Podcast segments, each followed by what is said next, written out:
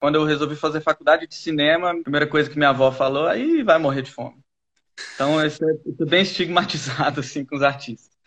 Só que eu sempre tive um lado que eu não aguentava ficar estagnado. Eu já tinha, assim, eu não, eu não consegui nunca ser só artista. Eu, eu escrevi, dirigi as peças, mas eu acabei que, por força da necessidade, virei produtor. É, desde 2014 eu tenho uma empresa que chama Arte em Curso e a gente ajuda artistas que querem viver de arte, né? Elaborar projetos para lei de incentivo, captar patrocínio, por aí vai. E aí comecei a descobrir como é que, como é que pô, comédia você tem que ter público. Se você não tiver público, é, é, é constrangedor.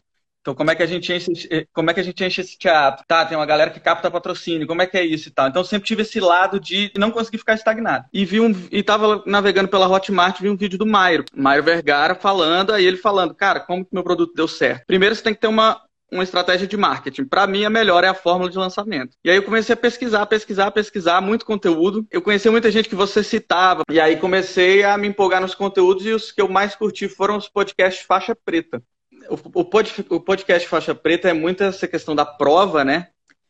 Porque são histórias reais, você vai vendo que a galera começa e vai escalando, e eu acho que foi isso que mais me chamou a atenção. E aí eu lembro de uma frase do Passari que ficou na minha cabeça, que você perguntou para ele assim: qual a sua diferença entre um, você hoje, da época que você fez um 6 em 7 para você ser um faixa preta, né? O que, que você acha que foi o, uma das coisas fundamentais? Ele falou um troço tão simples, ele virou e falou assim: cara, Regra de três. Eu comecei a. Eu investia X, ganhava 2X, aí comecei a investir 2X, foi para 4X e foi por aí. Ele falou isso. Aí eu acho que isso aí foi uma parada que ficou na minha cabeça, assim. Porque eu, eu, eu vim dessa, dessa época que eu trabalhei com teatro, e teatro não é regra de três. Às vezes você investe uma nota, aí você errou o nome da peça, aí não vai ninguém. Ou você investe uma nota, choveu no dia, ou tem o show do Paul McCartney no dia. Então, assim, não tem essa. Aí na, na internet eu já saquei, cara, isso aqui é, é matemática. O resultado partir do momento que você vai calculando, ele vai vindo. Foi isso que me fez. Eu acho que ali, a partir dali, eu decidi comprar a fórmula, né? Ainda, ainda não estava aberto. Tenho duas sócias, né? Que é minha irmã e minha prima, mas elas tocavam outra parte da empresa. A gente elaborava, começou elaborando projetos de lei de incentivo, depois hum. prestando conta para os artistas, depois captando patrocínio. E aí eu que resolvi ensinar isso, porque eu, eu fui fundador da empresa, eu que sempre eu tenho uma experiência boa, né? Desde 2005, captando patrocínio para teatro, música, etc. Aí eu virei aquele evangelizador lá dentro, né? Falava muito da fórmula do Eric e tal. E aí eu queria botar elas na minha, na minha, no mesmo patamar ali. É, na, com a cabeça, mesmo que eu que fosse tocar a estratégia, mas eu queria que a cabeça delas estivesse alinhada. E aí comprei para elas a maratona 6 em 7 de janeiro, mesmo eu já tendo comprado a forma. Uma, da, uma das minhas sócias, minha prima, já entrou totalmente na onda. E daí eu comecei a implementar esse ano, né? Meu primeiro lançamento. Eu já tinha, eu já tinha lançado esse curso para minha base. Então, assim, tinha mandado um e-mail falando, galera, abri um curso aqui de captação de patrocínio e tal, e tinha vendido alguns. Então, foi a partir daí até que eu comecei a, a pesquisar. Eu falei, bom, isso aqui tem, tem futuro. Então, eu já parti logo para o interno. É como se eu já tivesse validado, fiz, feito meu semente, né? Já validei minha oferta. Meu produto, na verdade, porque não era nem a mesma oferta.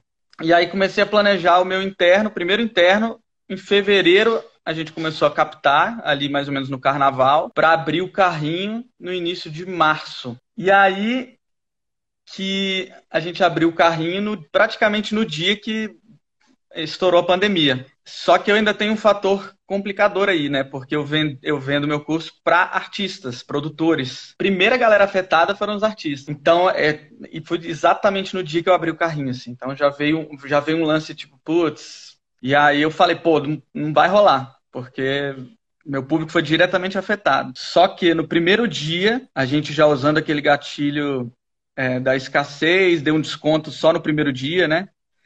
Então, no primeiro dia, a gente vendeu 47 cursos. A 997 é o, o, o ticket, né?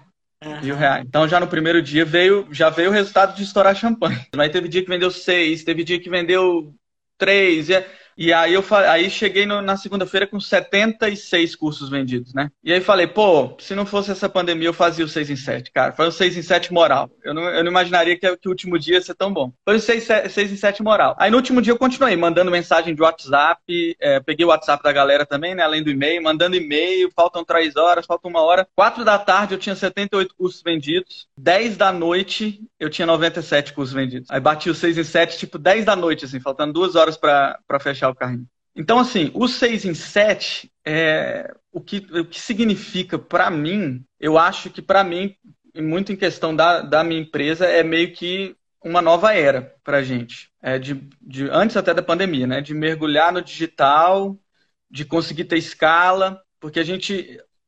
Uma ficha que caiu muito é aquela, aquela pirâmide dos, dos clientes, né? Eu sempre vendi para quem tem a intenção. Então eu, eu vendia para quem pesquisava no Google lá, lei de incentivo à cultura, lei Rouanet, blá blá blá. E agora eu estou educando os artistas a empreender, né? A descobrir, pô, eu posso realmente viver da minha arte, eu posso monetizar isso. Um lance muito legal que eu falo, cara, a sua arte, ela tem uma coisa que as empresas querem, que é se conectar emocionalmente com as pessoas. Esse tipo de informação que eu estou educando os artistas a, a, a, receber. Então, acho que esse 6 em 7 simboliza muito isso para mim. É a virada para o digital para impactar mais gente, educar e, e virar referência nesse assunto.